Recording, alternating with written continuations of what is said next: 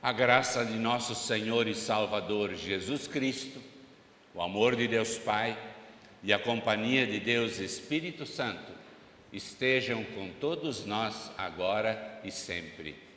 Amém. Em primeiro lugar, vamos ler o texto de Isaías, que é a base bíblica para a nossa mensagem e o nosso culto inteiro de hoje. Isaías 40, versos 1 a 11 onde temos esta palavra do Senhor. O Senhor nosso Deus diz: Consolem, consolem o meu povo.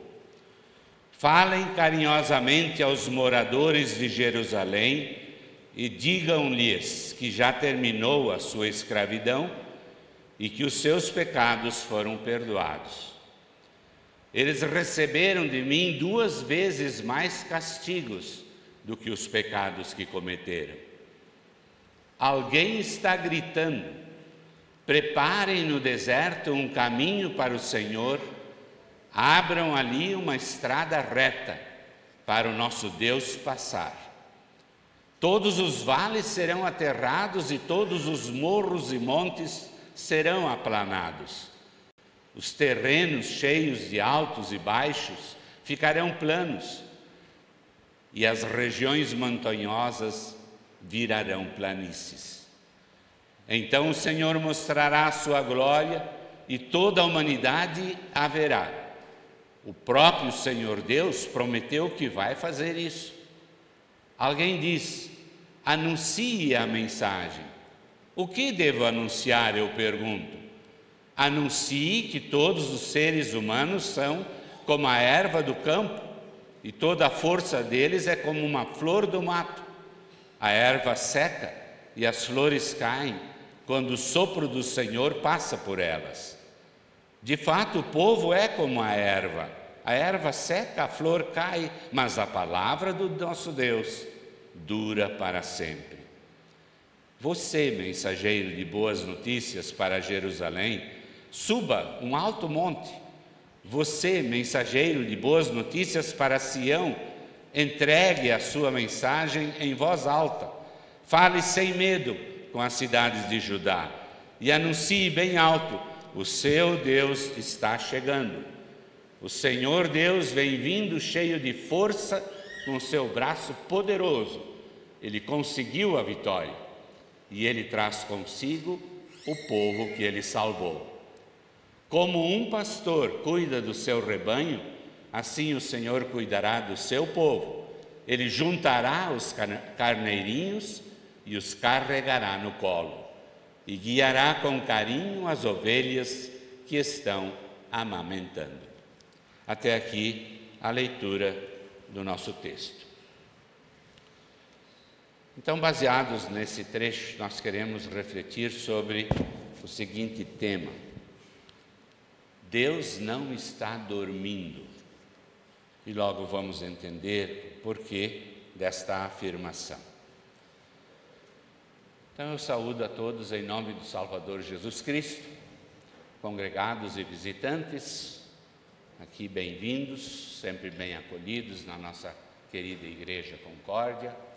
E também saudamos aqueles que estão nos acompanhando nas nossas transmissões, nas redes sociais saudando a todos também em nome daquele que diz que é o nosso caminho, verdade e vida. Jesus, o nosso Salvador. O Senhor nosso Deus diz: consolem, consolem o meu povo. Na verdade, esse é o tema geral de todo o livro do profeta Isaías. Mas aqui no capítulo 40, o profeta focaliza especialmente isto, afirmando que esse cuidado divino para com o seu povo acontece através da proclamação da sua palavra. Isaías fala de pecado, Isaías anuncia que os seres humanos são como a erva, são frágeis, transitórios. Anuncia também a liberdade e o perdão. E o profeta afirma que Deus virá para salvar o seu povo. E por isso é necessário que o seu povo se prepare para recebê-lo. E este preparo, o profeta diz, é o arrependimento. O que mais tarde João Batista também anunciará, pré-anunciando a vinda de Jesus, é nascendo lá em Belém da Judéia, preparando assim o caminho para o Senhor. E essa tarefa é a tarefa de todos os mensageiros. Mas Isaías deve desempenhar com voz alta e clara e proclamar sem medo, para o seu povo permanecer fiel e no poder de Deus. Deus será o bom pastor dedicado e cuidadoso que ajuntará as ovelhas do seu rebanho. E não só a ajuntará, mas carregará no seu colo crer e confiar plenamente neste Deus soberano e ao mesmo tempo amoroso, há de ficar renovado na sua confiança e esperança e há de caminhar esperançoso para a liberdade. E historicamente isso aconteceu quando Deus libertou o povo do cativeiro babilônico lhe concedeu a oportunidade de retornar à cidade de Jerusalém. Isso acontece ainda hoje. E hoje acontece através de Cristo, o nosso Salvador. Em Jesus, Deus veio nos libertar do cativeiro do pecado, nos salvar das garras do diabo e nos livrar da agonia da condenação eterna. Jesus Cristo é o grande Rei vitorioso sobre os nossos três terríveis inimigos: o pecado, o diabo e a morte. E esta sua vitória foi conquistada para que os homens reconheçam e se arrependam dos seus pecados, creiam nos méritos do Salvador Jesus e confiem nele como o bom pastor que os protege de todos os perigos, e assim convictos e esperançosos, sigam fiéis rumo a Jerusalém eterna. Para os israelitas, o exílio, sem dúvida alguma, significava a pior das amarguras. E o futuro lhes parecia muito longe e parecia que seria um tempo até sem Deus. Por isso, em meio aos tormentos da dura escravidão, o povo de Israel começou a se perguntar: quando acabará o nosso sofrimento? Deus nos abandonou? Deus está dormindo? Ele se esqueceu de nós? Quando ele virá? Algo que está presente no salmo do dia também.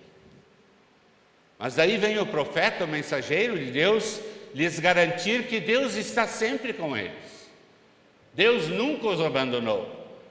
Este mesmo Deus que fez as maravilhas nesse, para esse povo lá no passado, ele continua agindo também em favor deles no hoje e assim também o será no amanhã. O profeta Isaías procurou fortalecer os israelitas a fim de que eles não se deixassem vencer pelo pensamento diabólico de que foram esquecidos por Deus, foram abandonados pelo Senhor. Os olhos divinos nunca se esquecem e nunca enfraquecem de estar olhando em favor do seu povo amado. Os braços amorosos de Deus nunca ficarão curtos demais e jamais deixarão de acolher aqueles que permanecerem fiéis nos seus caminhos. Deus está vendo todas essas amarguras do povo lá no exílio, e pela sua misericórdia, a seu tempo e a seu modo, o Senhor Deus vai providenciar o livramento.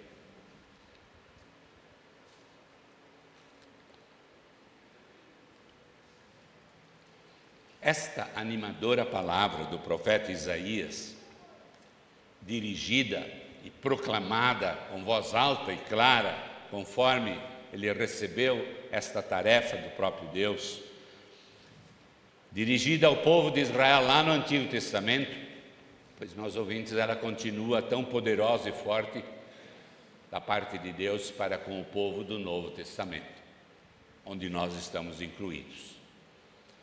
Ela permanece válida e ela é bem apropriada aos fiéis nos caminhos do Senhor até hoje. E principalmente nesta época de Advento e Natal, Isaías 40 é um texto que nos pode ensinar muitas coisas. Negligência e afastamento de Deus, idolatria, zombarias, intolerância, guerras, ódio, discórdia, corrupção, delinquência, assassinatos frios e brutais, assaltos, insegurança, tragédias, catástrofes, crimes, luto, miséria, fome, desânimo, desespero. Meus ouvintes, são tudo realidades que nós também conhecemos no nosso dia a dia da vida. E em virtude de tudo isso também, nós continuamos dentro de um mundo presente e atual, e que agravantes coisas ocorrem, semelhantes àquelas do profeta Isaías.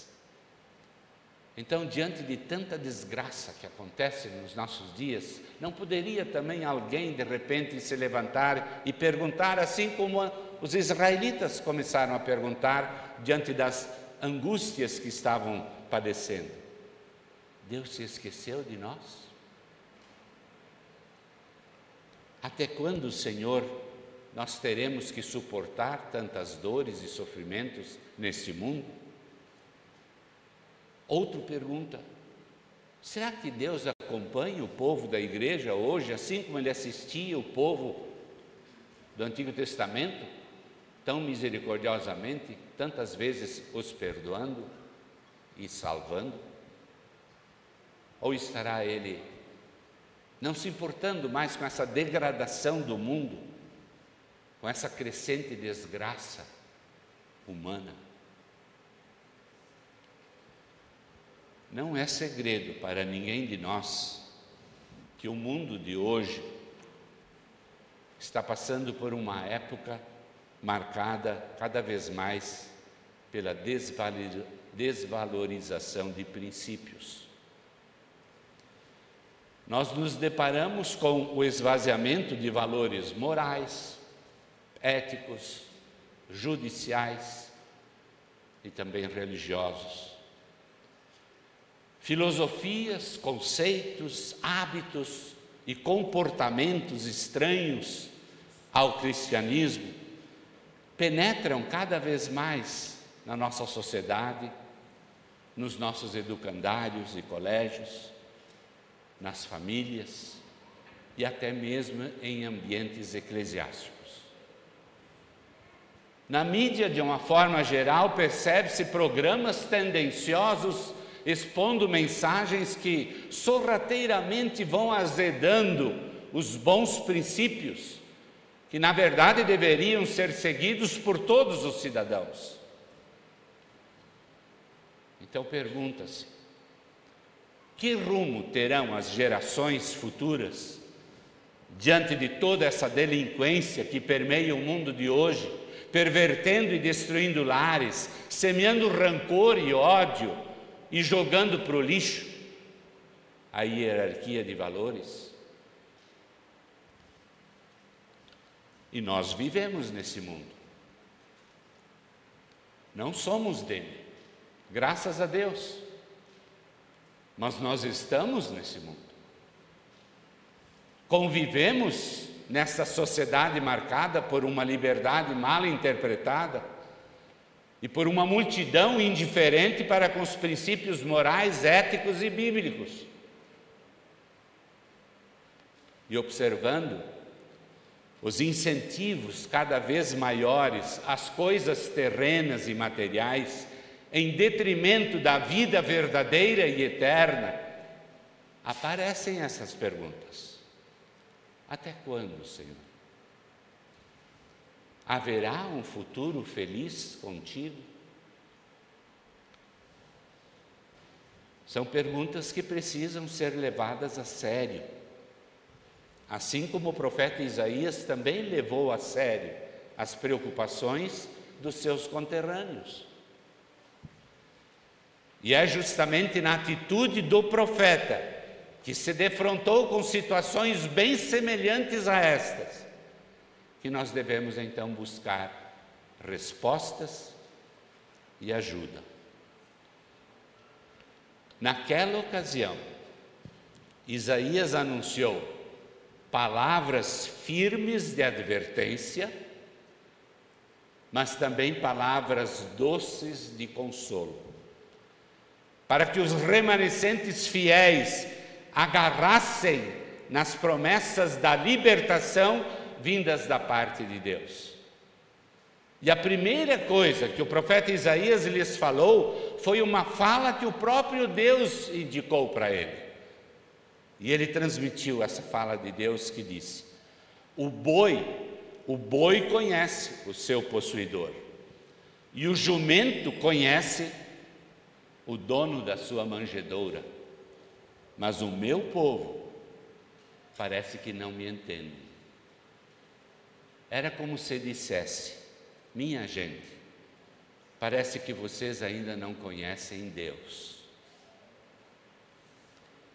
E esta repreensão aos israelitas, na verdade, nos faz pensar e nos leva a algo para reconhecermos isso. Muitas vezes nós também, quem sabe, agimos como se Deus, como se nós não conhecêssemos Deus. A bem da verdade, Deus é tão fantástico e é fan fantástico demais que para podermos entendê-lo completamente é impossível. Ele é quem nos criou. Ele criou tudo, inclusive a nós também. Como poderíamos nos apropriar do direito de estar no mesmo patamar do nosso Deus eterno? Quem somos nós também para insinuar que Deus tenha se afastado da humanidade? E que direito nós temos, como pobres e miseráveis pecadores que somos, pensar que Deus talvez esteja dormindo ou tenha se esquecido da sua igreja e do seu povo? E há ainda um outro pormenor. Um outro pormenor que deve ficar muito bem esclarecido. Tudo que se vê de abominável, de horrível, de mau gosto nesse mundo, não consegue e não acontece por desejo divino. A palavra de Deus afirma que o culpado é o próprio ser humano. Deus criou o mundo perfeito, puro, bom. Foi o homem que introduziu a desordem e o caos através da sua primeira e fatal desobediência. Portanto, se as coisas estão do jeito que estão, a culpa não é de Deus. A culpa é de todas as pessoas. Porque a Bíblia é bem clara e nos diz: não há uma só pessoa que faça o que é correto, que faça o que é certo. Por isso, ninguém no mundo tem o direito de culpar a Deus. E especialmente nós cristãos não temos a mínima autoridade de duvidar da fidelidade divina no cumprimento de todas as suas promessas. O amigo de Jó, quando Jó estava padecendo terrivelmente, vocês conhecem a história de Jó, eles, um amigo dele chamava-se Eliú, E Jó teve um momento de fraqueza e ele achou que ele estava, ele era inocente e que o culpado de tudo era Deus. Vejam a resposta que o amigo dele lhe deu. Jó, eu lhe digo que você não tem razão, pois Deus é maior do que as criaturas humanas. Por que você acusa Deus afirmando que Ele não dá atenção às nossas queixas? É que Deus fala de várias maneiras, porém nós é que não lhe damos atenção. E um detalhe final ainda. Isaías pré-anunciou aos israelitas a sua total libertação do exílio babilônico e pré-anunciou o seu regresso para a cidade de Jerusalém. Portanto, o profeta garantiu que Deus não estava ausente do seu povo, pelo contrário, Deus estava junto, lá no cativeiro. E a seu tempo e a seu modo, Deus entraria em ação, como de fato isso aconteceu algum tempo depois. E nós vimos que Babilônia e Jerusalém passaram para a história. É como disse Isaías: os seres humanos são como a erva, a erva do campo, e toda a força deles é como a flor do mato. A erva seca, a flor cai, mas a palavra do Senhor, a palavra de Deus, esta dura para sempre. E com isso o profeta nos assegura que Deus está bem presente aqui conosco hoje também. Através da sua palavra que dura para sempre. Ele não está dormindo, ele não está indiferente para com as coisas do mundo atual. Deus continua atuando com eficiência e com poder, e continuará agindo com sabedoria e misericórdia, hoje, amanhã e sempre, onde quer que a Sua palavra esteja sendo proclamada, ensinada, vivida e praticada.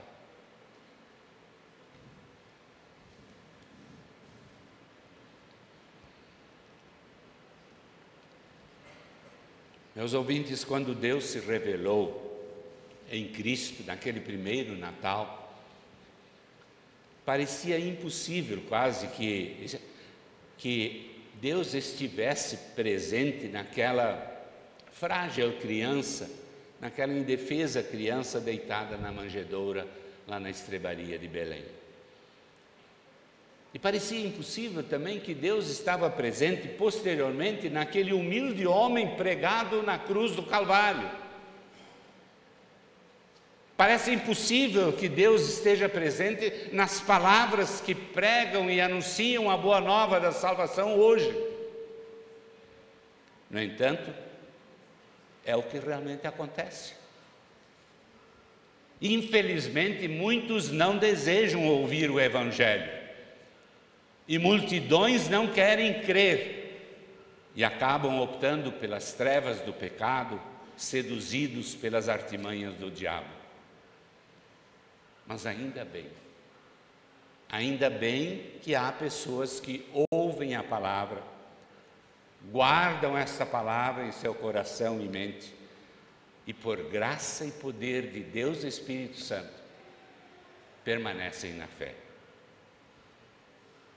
Diante disso, pode pode esse Deus que se engajou pela humanidade a ponto de entregar o seu próprio filho à morte em favor dessa humanidade, pode esse Deus cochilar e deixar o ser humano a, abandonado à sua própria sorte? Não, jamais. Antes mesmo do batizado, nós escutamos de novo as palavras e promessas de Jesus: Eu estou convosco todos os dias, até a consumação dos séculos. E Deus é fiel no cumprimento de todas as suas promessas.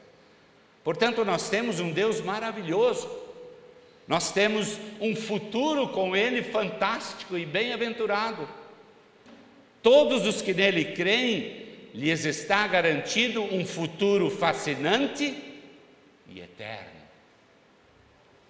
É o reino celestial que está por vir. Não sabemos como e nem quando, mas que virá, virá. Cristo disse isso. Então, o que fazer até que ele venha? É o conselho que o apóstolo Pedro nos falou antes na leitura da epístola. Eu repito essa parte, especialmente quando Pedro diz: próprio Pedro pergunta: que tipo de gente vocês precisam ser? Aí o apóstolo escreve: a vida de vocês deve ser agradável a Deus e dedicada a Ele. Por isso, meus amigos, enquanto vocês esperam aquele dia, façam o possível para estar em paz com Deus, sem mancha e sem culpa diante dele. E vamos finalizar com esta com este alerta do Salvador Jesus quando disse: Eu venho logo. Eu venho logo, guardem o que vocês têm, para que ninguém roube de vocês o prêmio da vitória. Amém.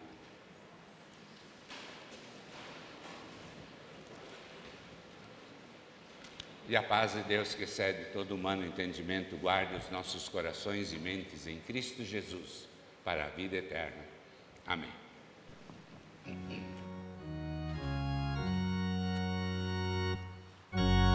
Crie em mim, ó Deus.